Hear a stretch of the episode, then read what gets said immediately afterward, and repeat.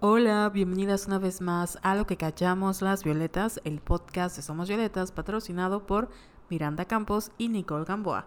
Yo soy Carol Santana. Y yo, Jess Ayala. Y el día de hoy vamos a hablar de...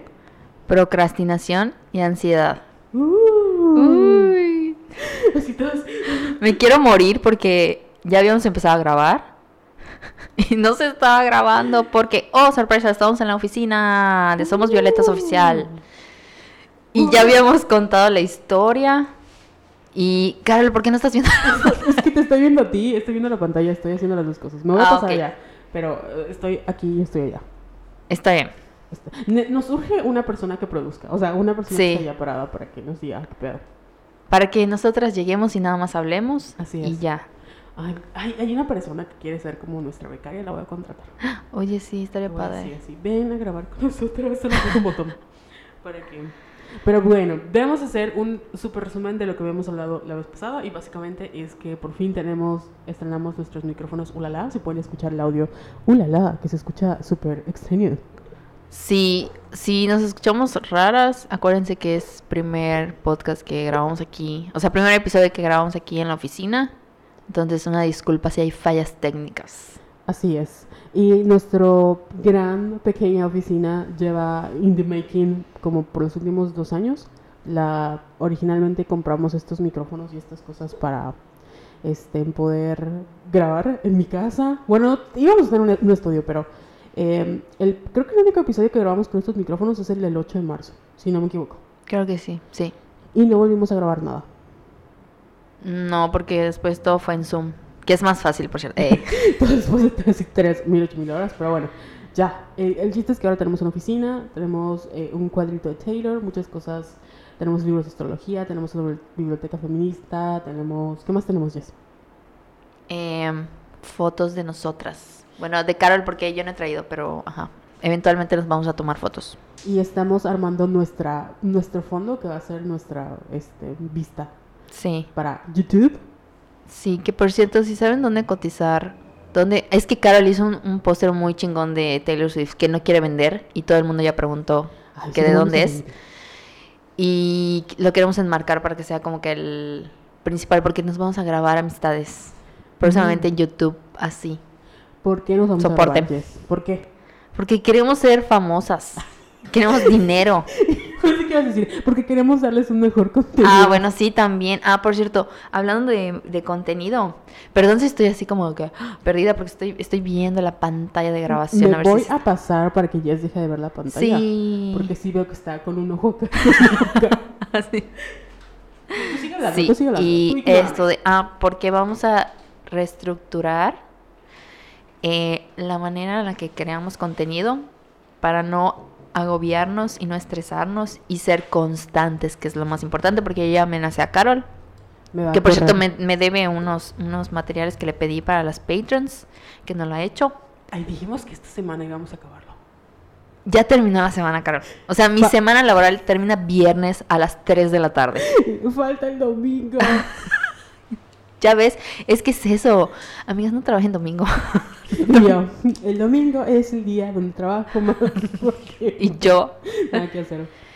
Y, eh, ¿qué estaba hablando? Ah, sí. eh, queremos mejorar eh, el contenido que hacemos. Vamos a seguir haciendo contenido con perspectiva de género. Le vamos a bajar un poquito al chisme. Porque queremos hablar de otros temas Más, más serios. más serios, más en general. Ujú. Eh, iba a decir que es como Seinfeld, porque Jerry Seinfeld decía que la serie era un show about nothing, o sea, como que de todo y de nada, de temas muy generales, pero que nos importan, así, más o menos. Y queremos ser las Martas de baile del, De nuestra generación. de nuestra generación, así es. sin, sin ser este, racista, Ajá, clasista. Ay, hoy no es racista Marta de baile. Ay, sí. Ahorita. Yo la. Marta Deliver. La Marta estudio. Pero, ajá, así. Entonces también tenemos planeado traer a personas eh, para que no seamos solo nosotras dos hablando. de- De mamá de medio. Ajá. Pues, O sea, queremos también así hacer como que nuestro las expertas de Somos Violetas y traer a psicólogas y Sí. así. Y van a ver que va a estar cuando, padre. Cuando se nota que nos hemos preparado para un episodio, bueno, así va a ser. Exacto. En vez de que estemos nada más, porque, o sea, sí, lo hacemos en, creo que el Patreon, este, tenemos así muchos episodios como que, "Uh, uh, uh", de chismes, pero queremos hacerlo ya más, como a conciencia, Sí. para que también sea un espacio que les ayude a crecer y les ayude a no, a ser felices, yo a ser felices, Para que no nos cancelen. para que no nos, ay, es que. Ay, es que ahorita y cada... Oye, no quiero decir nombres, pero hay muchas feministas que yo admiraba transfóbicas y estoy en shock. Como, el- como tu tía la Lidia Cacho. Ay, sí. ¿Sabes qué me da coraje? Que, bueno, ¿sabes? Dios no sabe para quién trabaja, porque cuando la vi en la fila y no le pedí su autógrafo, ahora tendría el autógrafo de, de Lidia Cacho cancelada. Yo la fui a ver al Filey y estaba toda emocionada. Ay, es que, mm, como vi un tweet que decía, no se trata de negar su trabajo como, como periodista, porque es muy importante, pero sí de hacer la crítica de, oye, no mames, o sea, No te pases de verga. por favor. Te escucho muy baja. Me- yo me veo que estoy entrando muy alto. Pero bueno, me voy a pegar más así porque igual siento que estoy como... O sea, no sé si es el micrófono o son mis audífonos, pero acá. Me voy a quedar así, estoy viendo la cama, No te muevas. no me muevo. No respires. Quieta. Como el meme. No voy a poder, voy a estar tiesa. No voy a poder ver a Jess, entonces no voy a ver, o sea, tranquilamente voy a mover mi cámara, digo, mi cara unos, unos milímetros. Pero estoy viendo la pantalla porque si no, ustedes no lo saben, pero yo sé que yo lo amenazó con despedirme. Así. Esta semana, sí. Porque de repente vengo a la oficina y estoy viendo TikToks así, de, ¿qué estás haciendo? Y yo, nada, mamá, nada, jefa, estoy trabajando. Así, Así de, ya termina lo de los, las Patreon. como Belinda, estoy, es que se me apagó, Se me apagó la computadora. se me apagó la computadora. Pero bueno, ya, vamos a iniciar con el tema de hoy. Eh, o a menos que tengas algo más que agregar, jefa. Solo quiero agradecer a las Patreons. Que gracias a ellas vamos a comprar cositas que necesitamos para la oficina. Y gracias. Y por favor, suscríbanse al Patreon, por favor, páguenos. Hay tres niveles. Uno de 20 pesitos, uno de 60 o 70, no me Ujú. acuerdo, por la inflación, hashtag inflación, y el de 140 en el que les damos cuatro episodios y muchos otros materiales y herramientas para que sean felices. Ándale, la vez pasada subimos un libro, Just Saying. Just Sí. Saying. Luego, ay, no nos cancelen, por favor. Sí, por favor, no nos cancelen. Bueno, y si nos van a cancelar, que no lo tuiteen, que nada más nos dejen de, es- de escuchar y ya. Así, cancélenos en su corazón y ya. Pero, no, ¿sabes qué me molesta? Que hay, perdón, hay personas como los güeyes que hacen podcast como La Cotorrisa y así. "Ah", que están así, haciendo giras y nosotros así como, "Ay, por favor, alimentenos. Por favor, ayúdenos a no enloquecer y seguir creando contenido. Es que creo que yo veo lo que hacen y digo, ¿cómo es que no se cansan? Y luego pienso, es que hacen pura mamada. Entonces hacer pura mamada no te cansa. Ay, es que no hablan de que cada día aparecen muertos. Exacto. 20 desaparecidas. No hablan de problemas mentales. Pues nada más les pagan por, por, Ajá. por ir a, a hacer chistes misóginos. Sí. Y ser ellos. Así cualquiera, ¿verdad? Eh, Exacto. nos cancela la cotorrisa. Pues te llegan los fans peores. Ay, ya. Es, es bromi, amistad. Es bromi, ya. bromi. A- Ustedes no lo saben, pero tenemos un equipo legal, así que bromi. Nuestra becaria también es abogada. Nuestro becario es abogado, entonces soporte. Así es. Pero bueno, ya, empecemos con el tema. Voy a, voy a sacar mi chafa, mi guioncito, mientras Jessica da la introducción. Eh, bueno, ¿por qué elegimos este tema? Porque soy una estúpida. Eh, no es cierto. Soy una persona que no sabía que la procrastinación es un tema que se relaciona con las emociones. Pero, o sea, estoy ahorita llevando una campaña para unas psicólogas y en una de las juntas eh, estábamos como que les pedimos que nos den como que insights de por qué la gente va a terapia últimamente, ahorita que ya pasó como que el tema COVID y todo eso. Y mencionaron el tema de la procrastinación Ujú. y yo. ¿Ah? Sí, no es porque... O sea, no juzgo... No es una mamada de la gente floja. No, no, no. Es que yo, perdón si me escuchan en este episodio así como con superioridad moral. Es pero solo la Marta de baile, no se preocupen. Marta Vélez se apodera de mí. Pero sí me llamó la atención el tema porque exactamente los procrastinadores o las personas que posponen para otros días las tareas que deben de hacer. Bien. a ver a Carol. No es porque quieran, o sea, no es porque sean flojos, no es porque tengan falta de tiempo y organización, es porque es algo, es un tema emocional. Estoy enfermita, entiéndelo. Pero eh, um, se se me impactó mucho porque siento que he juzgado mucho a las personas procrastinadoras y ahora que lo veo desde esta perspectiva es como quiero ayudarles, quiero ayudarles a enmendar su vida. ¿Cómo, cómo le podemos hacer? Y porque, ajá, Carol, desde tu perspectiva. Ustedes no me ven, pero yo estoy acá con la lagrimita con mi, con mi mano tapándome. Bueno, espérame. Antes de que nos des tu opinión y cómo te sientes, encontramos una definición de procrastinación. Perdón si digo. Ay, esa es otra cosa. No se pro- procrastinación. Yo digo Procras- procrastinación y es procrastinación. Ok, procrastinar. Ajá. Pro- procas- pro- no, procrastinación, ok. Busqué esta definición. Perdón si me estoy riendo, es que. Es un tema serio. Eh, mira, es la acción de postergar cosas, ya lo sabemos, ¿no? Estamos conscientes de ello, que eso es un factor como que ¡ah! súper fuerte. Sabemos, o sea, la persona que posterga las cosas sabe que es una mala decisión, pero aún así lo hace. Y una, hay una profesora de psicología de la Universidad de Sheffield que dice, esta es la razón por la que decimos que la procrastinación es esencialmente irracional. No tiene sentido hacer algo que sabes que tendrá consecuencias negativas. Las personas se enganchan en este círculo irracional de procrastinación crónica debido a una incapacidad para, para manejar estados de ánimo negativos en torno a una tarea. Y como algo tan, o sea, porque Ajá, aquí podemos hablar como que, por ejemplo, mm, es que igual no siento que tenga mucho que ver con la educación que tuvimos, o tal vez sí, porque, por ejemplo, mis papás son muy metódicos. Y, por ejemplo, es así de que mi mamá, desde que tengo memoria, se levanta a las 7 de la mañana, desayuna a las 7 de la mañana, almuerza a las 12 del día. O sea, imagínate, a las 12 del día, que hasta yo digo, te pasas, mamá. Y almuerza a las 6 de la tarde. Y entre esos tiempos ella está haciendo como que, bueno, me toca hacer esto, lo hago, me toca hacer lo otro, lo hago. Y así como que va tachando como que su Ujú. to-do list del día. Y obviamente eso es- a mí se me quedó como que esa... Por eso yo a veces me sentía como que robotito, porque lo noté mucho, por ejemplo, en la universidad. Que ya ves que tenemos que, para finales teníamos que escribir hasta cuatro o cinco ensayos, entregar eh, cuatro o cinco ensayos de 10 páginas cada uno.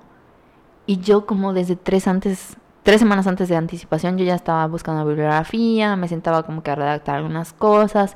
Y mis amigas, as- liter- de verdad, un día antes, así yendo a la biblioteca, qué tema voy a escribir, que no sé qué, que no sé cuándo. Y yo las veía y decía, es que yo no puedo hacer esto, porque me vuelvo loca.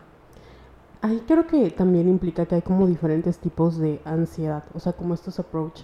Porque si lo vemos en tu caso, cuando te hablaron de, de ansiedad, o sea, si tú ves a Jessica Ayala como ansiosa, te preguntas de dónde, si ella se prepara de antemano, ¿no? Pero esa es un, como una manera de manifestar su Sí. ansiedad, ¿no? La, la la necesidad de controlar cosas. Sí. Viene de, de- de esa incertidumbre que no, o sea, no hay como cabida.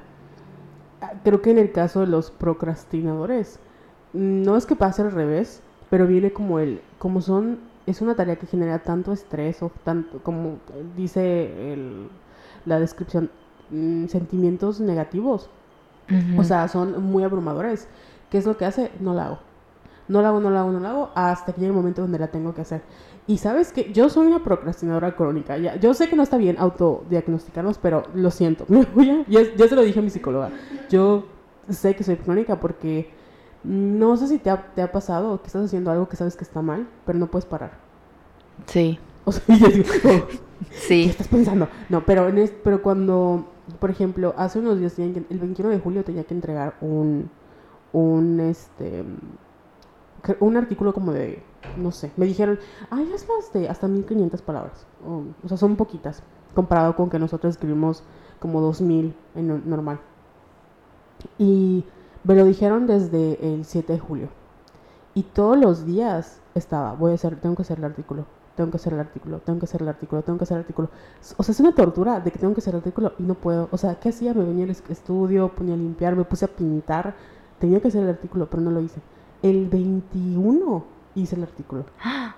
O sea, porque me habían dicho, si no lo entregas el 21, lo puedes entregar el 22. O sea, mientras el 22 en la- en la a las 5 de la tarde esté listo, no hay problema. El 21 me lo puse a hacer en la noche. Y no es, o sea, cuando les digo, no es que no quiera, es que mi, mi cerebro está, hace Sí. el artículo, hace el artículo, hace el artículo, y mi cuerpo está... mm. Así. La, la, la, la, la. Y con todo, o sea, con todo, todo, todo me ha pasado. El problema personal mío, ya que creo que se te sale de las manos, es cuando empieza a afectar, o sea, ya tu vida laboral. O sea, porque si en tu vida diaria, pues dices, bueno, X, ¿no? Pero cuando ya es, por ejemplo, eso de que no puedo terminar un artículo que no estaba tan difícil y me ponía a leer y me ponía así, es de, no puedo, o sea, no puedo, no puedo, no puedo. eh, o sea, te, te- como es una, también creo que de alguna u otra manera estrategia de autosabotaje. O sea, creo que hay como muchas, muchas vertientes.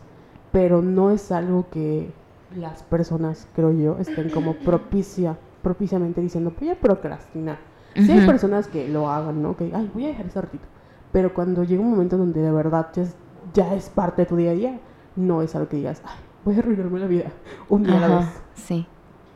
Por eso es un tema de regulación de emociones. Entonces, como que recapitulando, ¿qué no es la procrastinación? No es un defecto de las personas, no es flojera, no es falta de tiempo y organización. La procrastinación es un problema de regulación de emociones y es una de- decisión voluntaria porque al momento que decidimos qué es para después, que es lo que estabas comentando, las personas sienten un placer momentáneo. Sí. Yo amo cancelar cosas. no saben lo delicioso que es decir, no, hoy no, adiós. Yo no sé. No. Mm, no, es que, como tú dijiste, a mí me da ansiedad no hacer las cosas. O sea, es por ejemplo, si te digo, ¿sabes qué, Carol? El sábado vamos a grabar dos episodios. Los tenemos que, y los vamos a grabar. O sea, porque son los episodios que se van a publicar en agosto.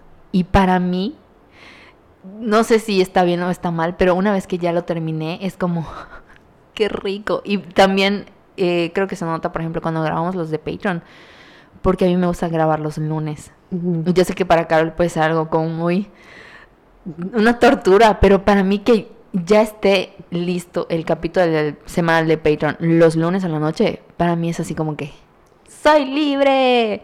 Pero creo que ella no lo ve así. Pues es que ni siquiera lo cuestiono. O sea, es lo peor, para que se den cuenta que tenemos acá dos ansiosas. Los dos extremos de la ansiedad. Una control freak y la otra que no puede controlarse a sí misma porque son demasiadas emociones. A mí lo que me como causa conflicto al final es como dices tú, es un mal manejo de emociones, pero pero, o sea, es, una, no es algo que puedas como tomar medicina y ya, ya sabes, o sea, es algo que tienes que hacer como ese trabajo y creo que no nos dan como esa educación de aprender a regular tus emociones, o sea, en general. En general, nunca. Nunca. Nos arruinaron la vida, siempre lo digo. Así. Cada vez que tenemos creencias limitantes o tenemos un problema de emociones, es así de que, güey, nos arruinaron la vida cuando nos crecieron, porque... Ojalá Anto saque un, un subliminal de procrastinación, porque yo creo que es la única manera De hecho, a- sí tiene. ¿Sí? Voy Si a- quieres explicar qué es lo de los subliminales de Ah, Anto. Es que ustedes, bueno, si no nos siguen, si no nos siguen en Telegram, no nos siguen nuestras, en Patreon, suscríbanse, yo no sé qué esperan, porque no hemos contenido gratuito. Pero nos- nuestro último descubrimiento es que descubrimos, descubrimos una chica argentina que, ah, que hace, habla de manifestación, pero no hace manifestación de que escribe cinco veces, no, no, sino habla de la reprogramación de tu cerebro. Entonces, nos gustó mucho la manera en la que abordó los temas eh, de la reprogramación, porque sí hemos notado que aunque nosotros hacemos el trabajo interno, vamos a terapia, hacemos todo, todavía hay muchas creencias que están muy pegadas a nuestro cerebro. Y ella se dedica a hacer como un tipo de audios que están en una frecuencia súper baja, que solo los perros pueden escuchar supuestamente, que son no perceptibles para nuestro oído, pero al mismo tiempo sí lo son. Para nuestra mente consciente. Ándale. Entonces son literalmente afirmaciones en o sea, son por subliminales en audios que no se escuchan y que puedes poner mientras, no sé, ves una película, estás- en tu día a día.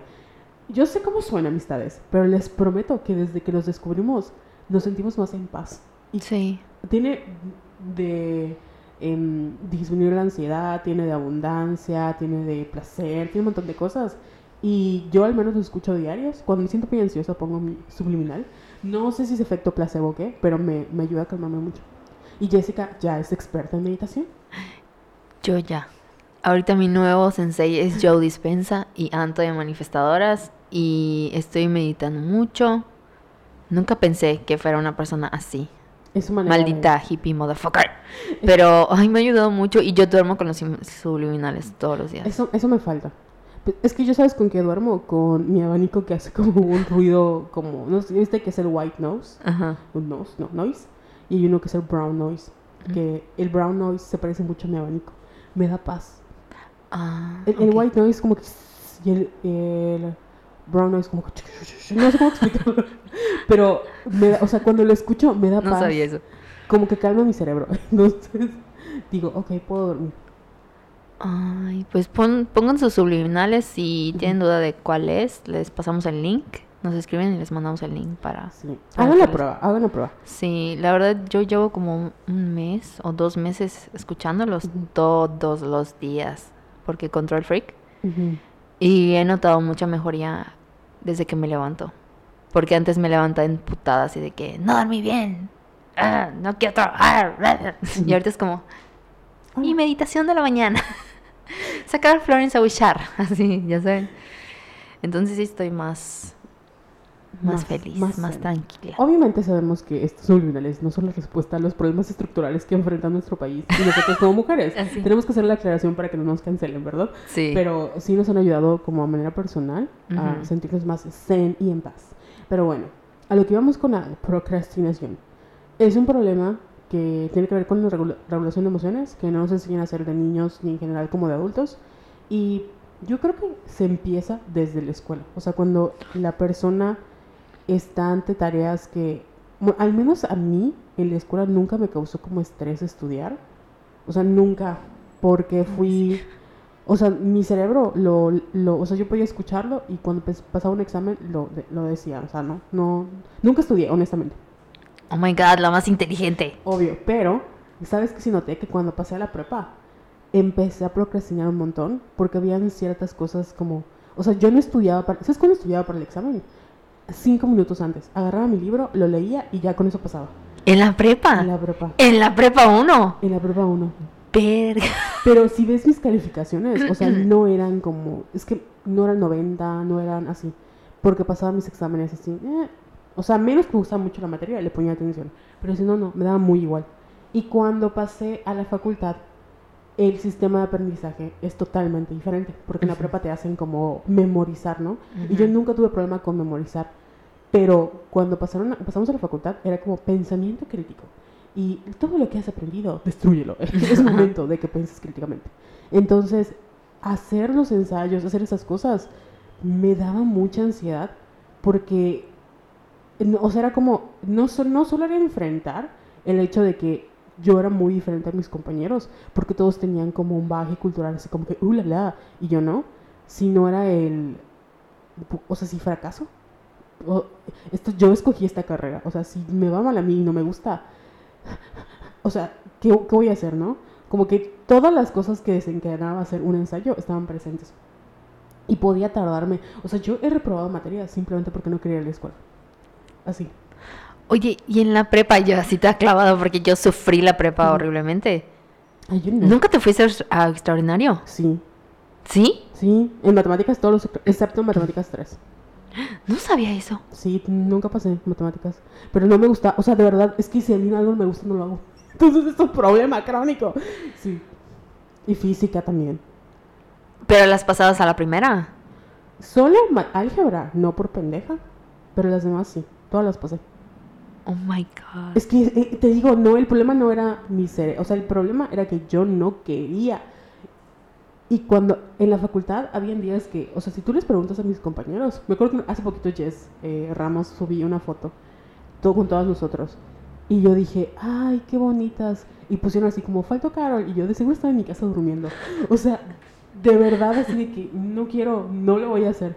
Porque es muy fácil cuando llegas a cierta edad decir que no. Y se vuelve muy placentero como el tener esa... Saber que tú puedes tomar como esa decisión. Aunque al principio es momentáneo el placer. Y a largo plazo tiene consecuencias muy, muy, muy negativas. O sea, porque me he perdido de, de fiestas, de lo que sea, con tal de no enfrentar mis emociones. Y yo, y Jessica lo sabe, cuando hay una situación que me aprueba mucho, apago mi teléfono. O sea, no y yo, Carol, ¿por qué? Porque, ay, no quiero, o sea, no quiero que me llamen, así de verdad, no quiero que me llamen. No quiero que me... Y o- yo, mira este TikTok. y así como, no. O le digo, ¿sabes que voy a conectar en Telegram? Pero no me llames por WhatsApp. Porque no, porque aunque, o sea, eso no va a cancelar que la gente me vaya a llamar. Pero no quiero enfrentar como ese problema. No por el problema en sí, sino por todo lo que implica ese problema. Yo sé que es crónico, amistades, pero, pero como así se ven todos los años de no saber regular tus emociones. Y no tampoco ponerle un nombre. Porque creo que hay mucha gente que lo puede tachar como, ay, eres floja, no le echas ganas, bla, bla, bla, bla". Y al final es, no, porque cuando hay cosas que me interesan, y tú lo has visto, es como que, ¡pum!, me enfoco en esas cosas. Pero cuando algo no me interesa es como de... Y generalmente siempre tiene que ver con el trabajo. Bueno, la escuela, pero ahora el trabajo. Y yo así. Así psicoanalizándome. Bueno, antes de que sigamos con esta conversación, bueno, está relacionado a lo que voy a decir a continuación sobre nuestros puntos a discutir. Creo que algo con lo que me encontré en que estaba leyendo es que la procrastinación tiene poquitos años siendo estudiada por la ciencia.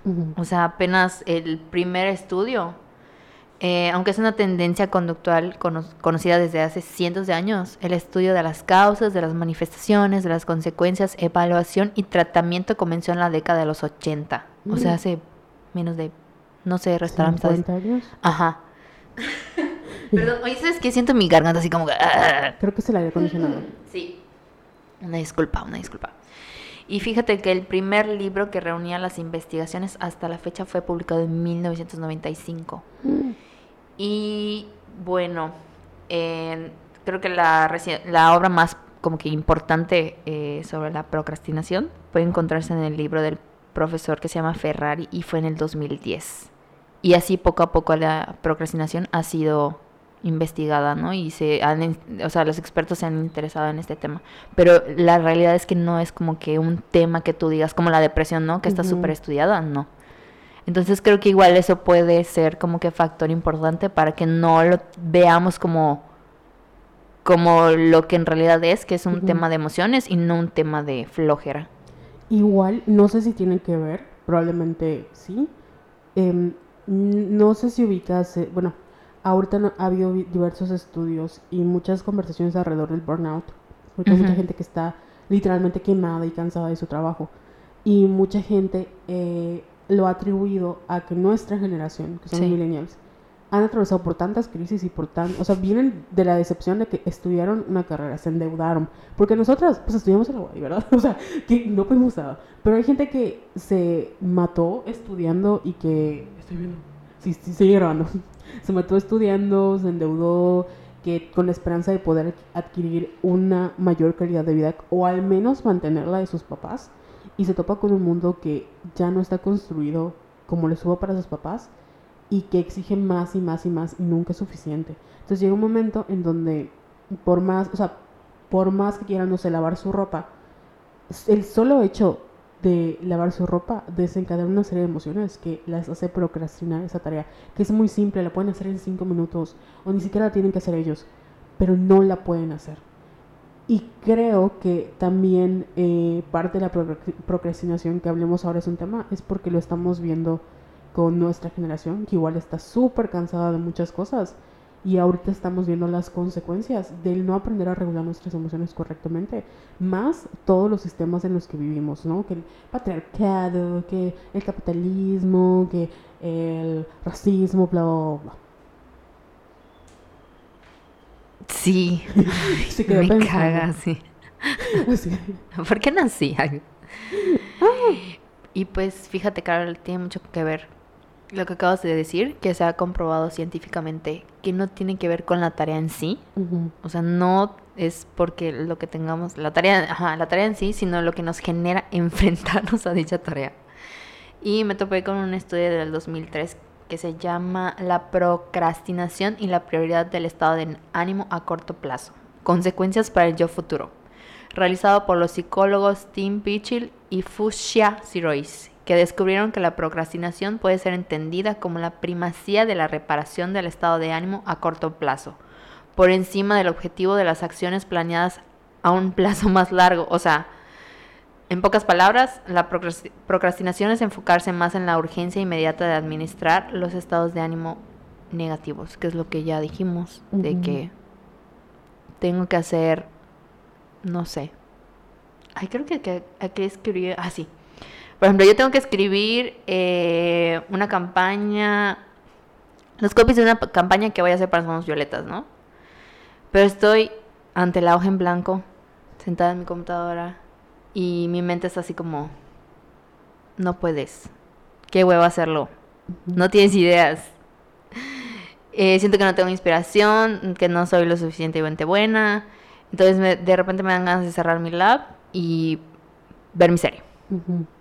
Lo cual no es la solución porque aunque tengo pendiente escribir esos copies y cuando me vuelvo a sentar a escribirlos voy a tener exactamente los mismos sentimientos. Entonces es un loop que nunca se acaba. Y además, cuando te vuelves a sentar a hacer la tarea, ahora no solo vas a tener como que ese sentimiento de culpabilidad, sino vas a tener estrés y ansiedad porque el, el tiempo te apremia, ¿no? Sobre todo si es cuestiones de trabajo que hay deadlines y cosas así.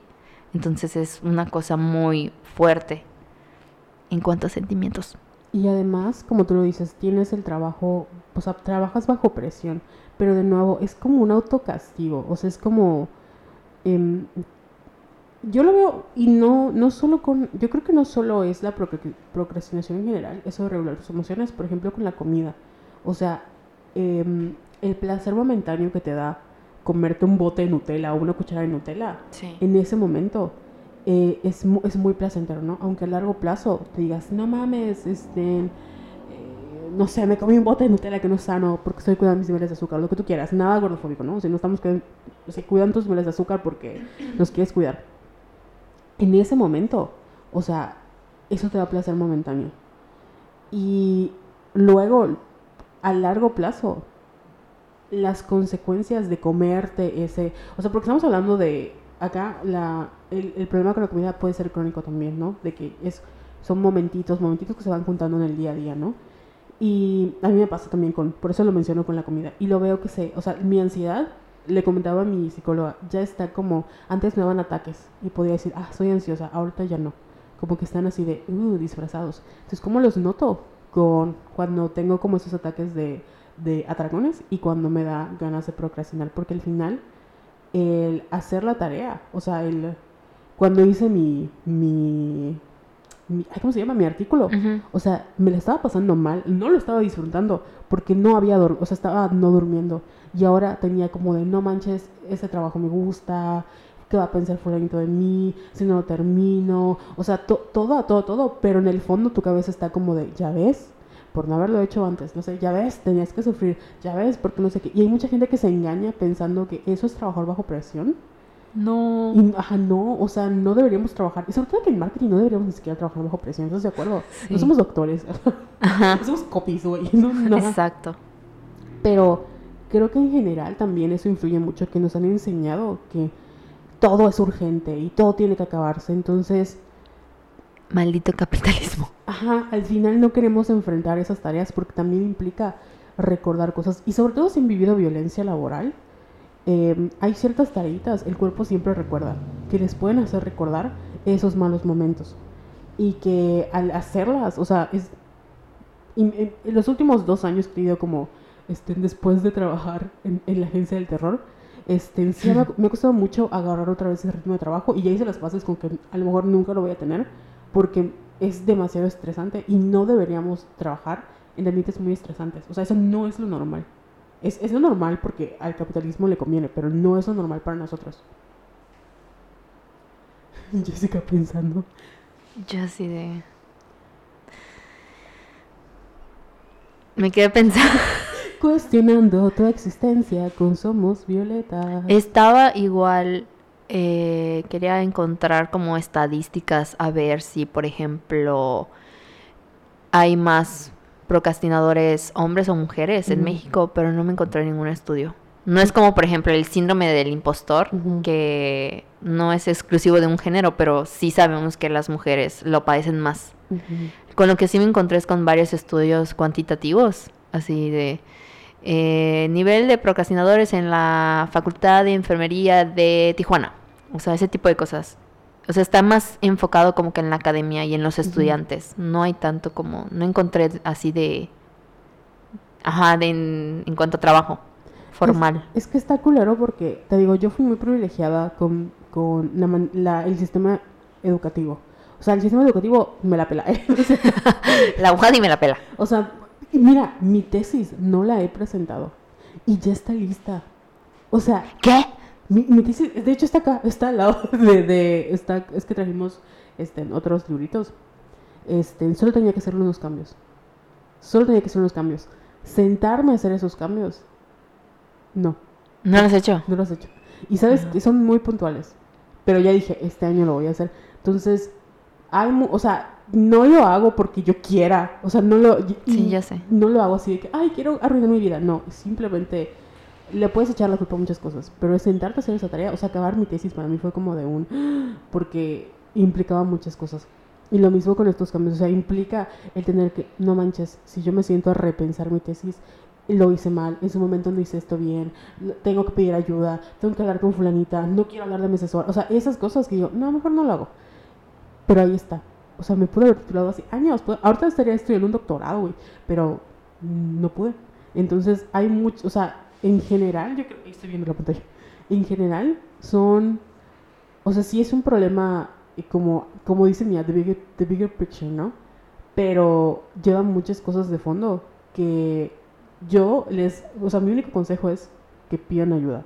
Porque en mis años de experiencia no van a poder solitas. O sea, yo no puedo sola. Ya le dije así como, ayuda, porque me estoy ahogando.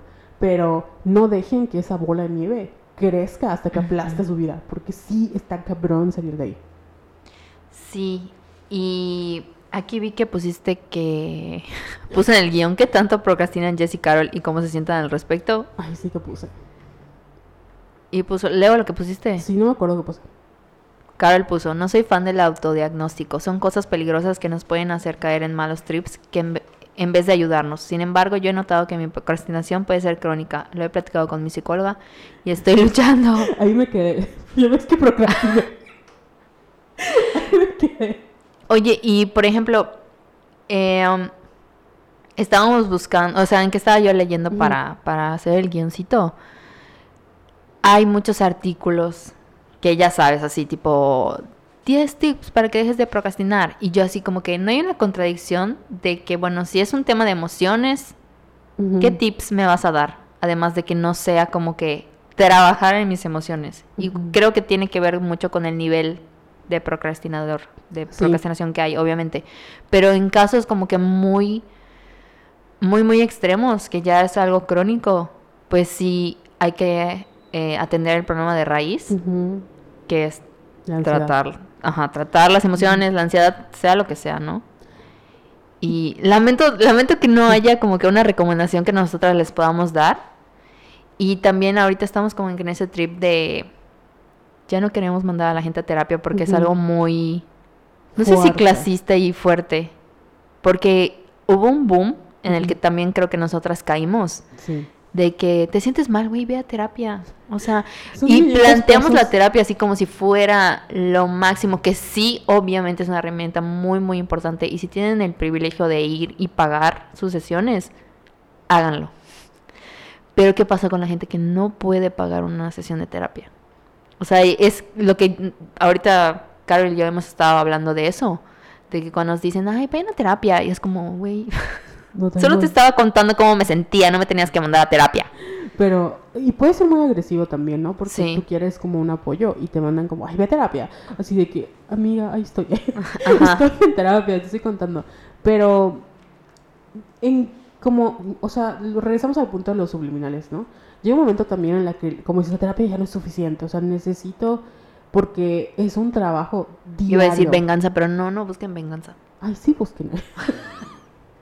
yo no soy una persona vengativa porque soy procrastinadora. Si yo estuviera al 100, estaría vengándome todo. Serías como Teresa. Sí, la verdad, sí. Bueno, no, no sé si como tal. ¿Has visto la serie Revenge?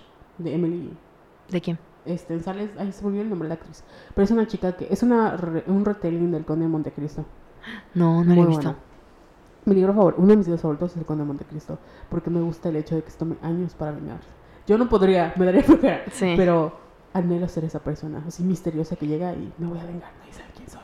Pero bueno, eh, a lo que les iba con eso, creo que llega un punto en el que la terapia, o sea, ya no es suficiente porque no puedes todos los días estar con tu terapeuta, ¿no? Ujú. Y también tu terapeuta tiene ciertas limitaciones. Al final te va a decir, Jessica, haz tu diario de emociones. Ujú. Y tú, aunque no lo quieras hacer, o sea, lo tienes que hacer. Y si te sirve más, no sé, salir a caminar a dar 10 vueltas al parque, que sentarte a escribir. O sea, ese es un tip que sí te puede dar tu terapeuta, pero al final tú lo tienes que hacer. Y no es necesariamente ir a terapia, ¿no? Y lo mismo pasa con todo, o sea, con todos los tipos de salud mental. O sea, hay ciertas cosas que tú tienes que hacer, que es de todos los días, que no puede, o sea, que nadie puede venir a hacer por ti. Y creo que por eso mucha gente tampoco siente que la terapia les ayuda. Porque además, o sea, ignoran el hecho de que su cerebro necesita como cierta regulación este, química, ¿no? O sea, es el hecho de que hay tareas que tienes que hacer todos los días, que no puedes saltarte, porque entonces tu, o sea, ya. Y además que tu cerebro ya está un poco rotito por todos los años de, como de abuso. Es que sí, o sea, Ratito. Hoy todos estamos rotitos. todos los años que has vivido en el capitalismo, en el patriarcado, entonces como que es un pro- yo lo veo como un proceso de rehabilitación. O sea, todos los días estás como que un día a la vez rehabilitando tu cerebro, rehabilitando tu mente, tu corazón, lo que tú quieras, ¿no? Pero no es un- la terapia no es magia. O sea, Mm. hay que hacer el trabajo interno Sí. y hay que encontrar Es lo que da hueva. Eh. Sí, hay que encontrar también un buen terapeuta, porque tampoco es así como de todos son inclusivos, todos son LGTBQ+, eh, amigables, tienen perspectiva feminista, o sea, es una champota. Y la gente lo que quiere es como solucionar su problema inmediatamente. Y lamentablemente eso No pasa. no pasa. O sea, creo que es lo feo, que, las, que, que lleva mucho tiempo y uno cuando está en el hoyo no quiere. O sea, y yo lo he notado a veces cuando me siento muy mal, prefiero pedir una, una asesoría de tarot, o sea, que me lean el tarot para que me digan qué tengo, en vez de, de agendar con mi psicólogo porque no tiene tiempo. Entonces, ¿qué hago, no? Y prefiero Ujú. encontrar como paz ahí. O hay gente que medita, hay gente que hace ejercicio, hay gente que hace arte, hay gente que se droga, hay gente que. Sí. come. O sea, hay muchas personas que están como lidiando con eso. Pero como son temas que no hablábamos, pues estaban como que en el stand-by, sabes, por ahí. Creo que ese puede ser un tip que les podemos dar. Que busquen, dróguense, que busquen una manera de, de sentirse bien. O sea, por ejemplo, si tú eh, cuando tienes como que un episodio así de ansiedad muy o de procrastinación así muy muy intenso y quieres como que volver a tu centro y sentirte mejor y algo que te genere paz. Y si una lectura de tarot te lo brinda, yo creo que está súper bien. Porque no es algo que. No es algo dañino para ti, para tu integridad ni nada. O sea, simplemente es una lectura de tarot. Y si tú crees en eso y si te hace sentir bien, está perfecto. Nada más tengan cuidado porque, Sí. porque luego nos clava. Es que ese es el problema con los enfermitos como nosotras. es que al final todo es, o sea, tú lo has dicho, la regulación. Entonces, tú puedes tener como cierta tu cajita de kit de emergencia, pero entiendes que es una emergencia, no es algo de todos los días. Sí. Porque si yo me agarro de que el tarot va a resolver mis problemas, Ajá. no lo va a resolver al final. O sea, imagínate que estás como un problema, no sé, pensando en un trabajo que... O estás buscando trabajo y estás todos los días preguntándole al tarot, voy a encontrar trabajo. Y te van a decir diferentes cosas porque es la energía que está captando, lo que tú quieras, ¿no? O sea, la única que va a sufrir allá vas a ser tú. Porque Sí. tú te estás torturando. O sea, al final esa herramienta se convierte en un método de tortura. Entonces, Sí. tienes que buscar Oh como un- es, o sea, entender que bueno, ya esta lectura me dijo que sí voy a encontrar, ¿no? Entonces, ay, ¿qué pasó? Pensé que se apagó. No, no pasó nada. ¿Qué sonó? Fue la computadora, pero no sé qué fue. Sonó algo así como que se dobló, ¿verdad? Sí, pero creo que no, fue como la cajita. Habrá sentido un bajón de, de luz. Ay, no, espero que no. Pero bueno, eh, a lo que iba, este, es un kit de emergencia, o sea, úsese, rompanse en casos que sean súper extremos y cada cierto tiempo, ¿no? Y lo segundo, yo por ejemplo, a mí algo que me ayuda antes de los, antes de que tuviera los subliminales, era ver una película, o sea, es poner una película de fondo que ya me sé. Mm. O sea, yo veo Sentido y Sensibilidad de Jane Austen hasta para dormir.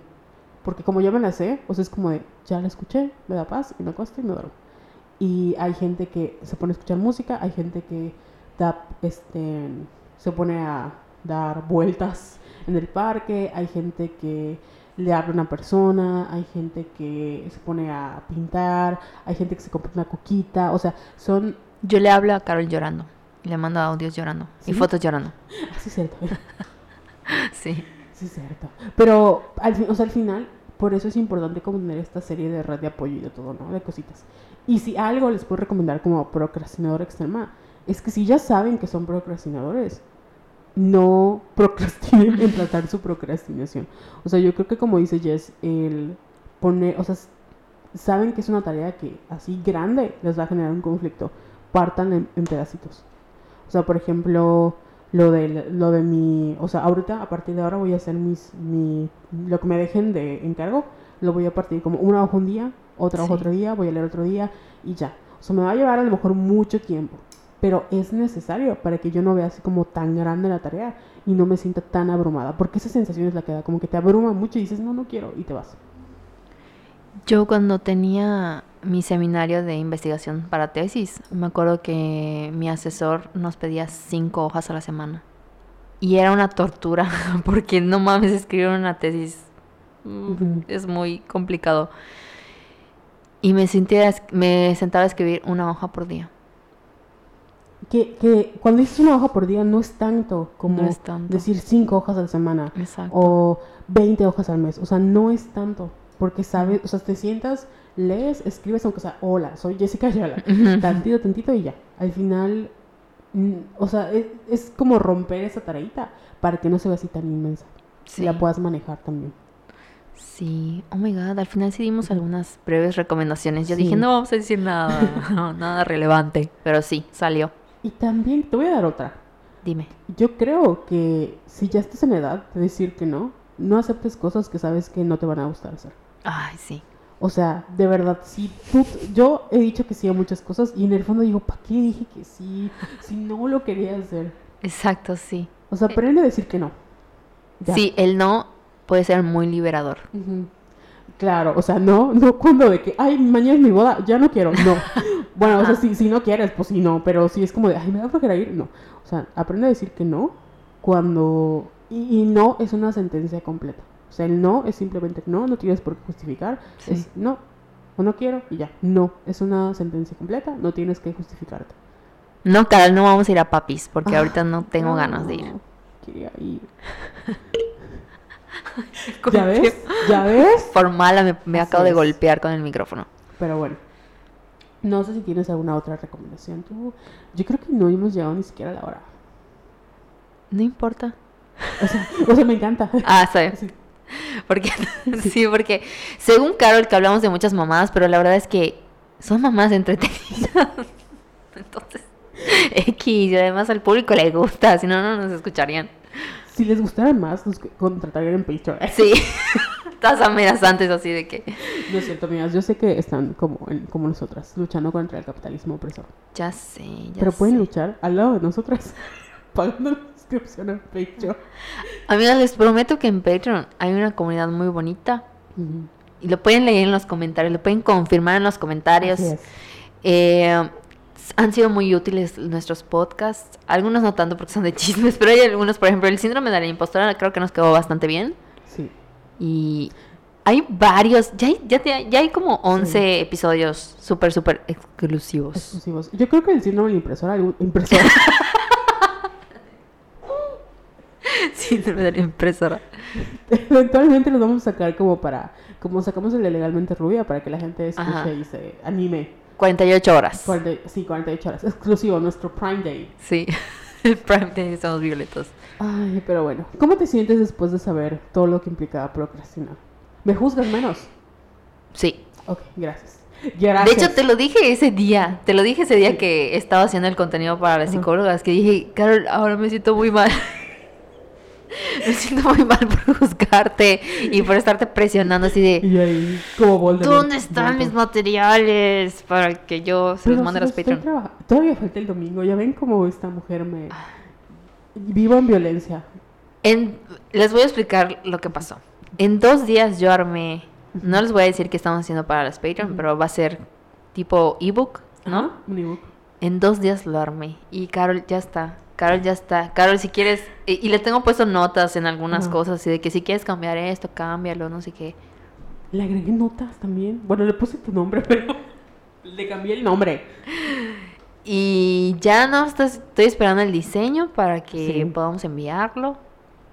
Pero tengo fe en que va a quedar muy chingón. Porque Carol es muy buena. Así es. ¿Sabes qué me frustra? que Carol es de verdad una de las personas más talentosas que conozco. Y una vez creo que Lorna dijo que el cerebro de Carol debería de ser patrimonio de la humanidad, ¿no? Sí, una vez. Coincido totalmente.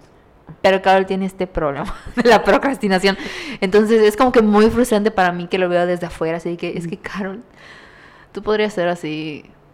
Podrías producir la Marta de baile. Pero no, o sea, Lo estoy trabajando. ya sé, ya sé. Por eso ya ahora voy a ser más empática. Compasiva. También eso es un tip que podemos darles. Y es lo mencionabas, lo mencionabas hace rato de que ahorita, por el capitalismo y por la manera en la que vivimos, queremos todo rápido. Así de me siento mal y ya quiero estar así bien. Güey, amigas, no, se No puede. mames. No no mamen, o sea, no se puede. Entonces, de verdad, ténganse mucha paciencia. Ujú. Téngale mucha paciencia a sus amigas, a su red de apoyo, porque no está fácil la vida que estamos teniendo ahorita, de verdad no lo es. Y hay que tener mucha, mucha compasión para nosotras Sí. mismas y para las personas que nos rodean. Entonces, no sé quién dice, hay que trabajar el músculo de la empatía. No sé si mi astral o, o Marta, pero sí, hay que trabajar ese músculo de la empatía muy, muy, muy, muy cañón. Sí. Pero no sean autoindulgentes. Es que yo creo que, como dices tú, tú les das los consejos de hay que ser amables. Y yo les digo, como procrastinador extrema, o sea, ese es el chiste, encontrar el balance. Porque Sí. luego te la pasas justificándote así que, ay, ay, ay", y hay un punto en donde la indulgencia ya se convierte de nuevo en tortura. Entonces, ustedes véanse como si fueran su personaje favorito de serie de televisión. O sea, Ujú. tú eliges a tu personaje favorito, así el que darías la vida por él, y te das cuenta de cómo defiendes, no sé, a Steve de Stranger Things. Ya sabes, o sea, de que si le pasa algo a Steve, me muero. Pero imagínate que Steve sea un procrastinador crónico.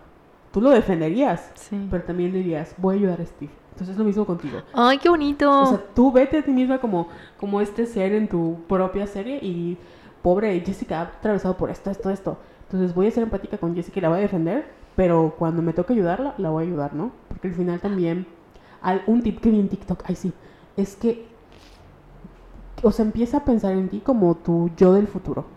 O sea, para hacer las cosas más fáciles a tu yo del futuro, ¿no? Entonces, si tú sabes que, y es, es cuestión de respeto, si yo sé que dejar, no sé, el ebook de Somos Violetas le va a costar a mi yo del futuro y voy a tener un problema con él, le voy a decir, por respeto a mi yo del futuro, voy a hacer lo más que pueda. A lo mejor igual se va, o sea, va a llevar su tiempo, pero por respeto a ese yo del futuro que quiero mucho, voy a tratar de bajarle un poquito. Yo sé que es complicado porque decir me quiero mucho es como de, y, o sea, I can relate, pero no lo vean como, como, o sea, veanlo como cuestión de respeto.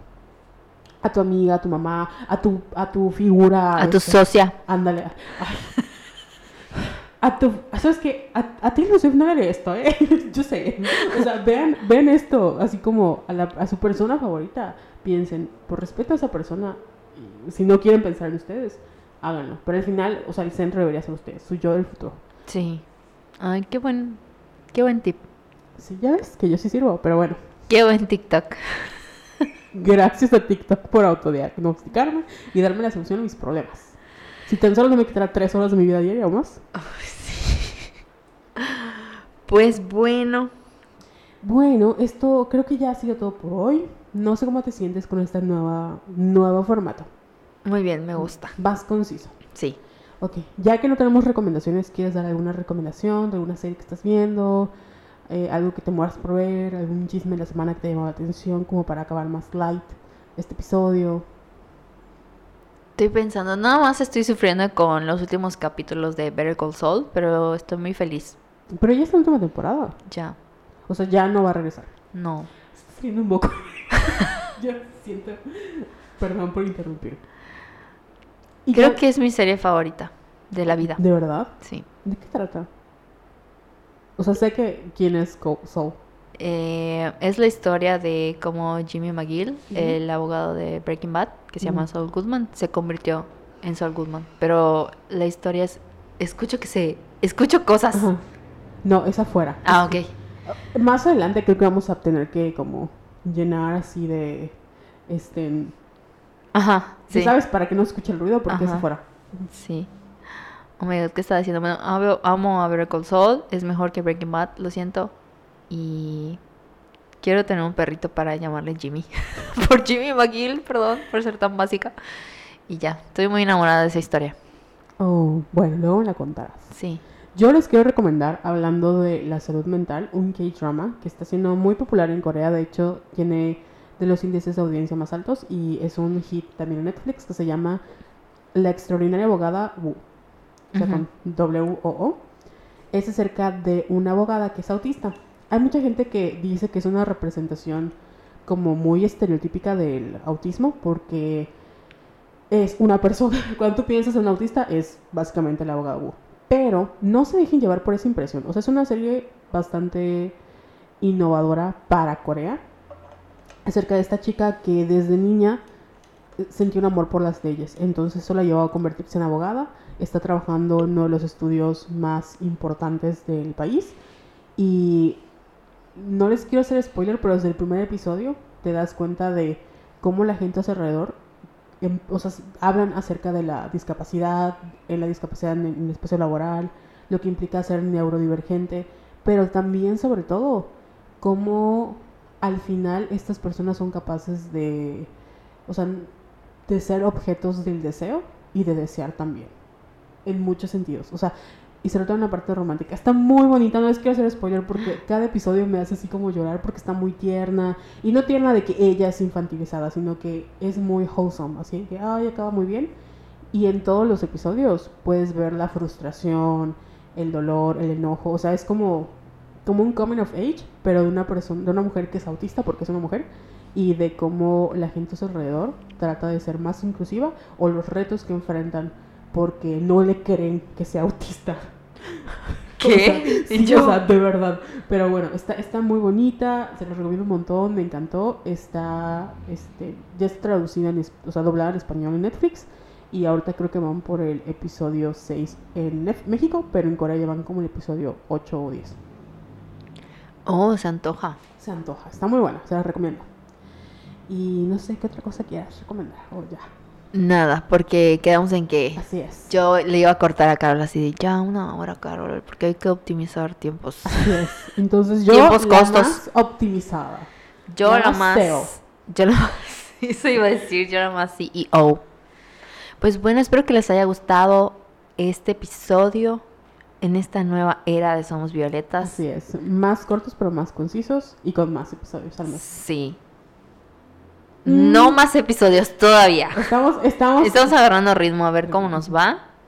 Tenemos que grabar muchas cosas, amistades. Sí. Tenemos que, al mes son cuatro, cinco, seis episodios, que parecen que es poco.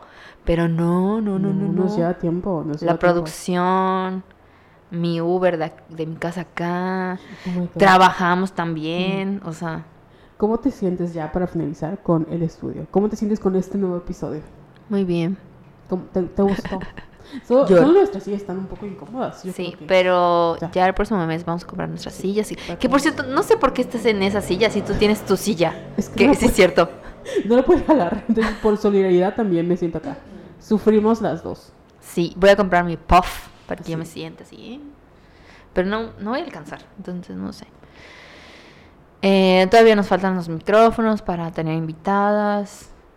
No sé cuál va a ser nuestra próxima compra, pero creo que micrófono, ¿verdad? Bueno, no sé, ahí vemos. Ah, lo veremos. Pero estarán informados eventualmente. Entonces, bueno, esto ha sido todo por hoy. ¿Cuáles son tus redes sociales, Jess? arroba yesayala17. Y yo soy arroba Venus in Pisces y saben que nos pueden encontrar en todas partes como arroba somos violetas. Sí. Recuerden, por favor, suscríbanse a nuestro Patreon. Sí. Alimentenos para que podamos...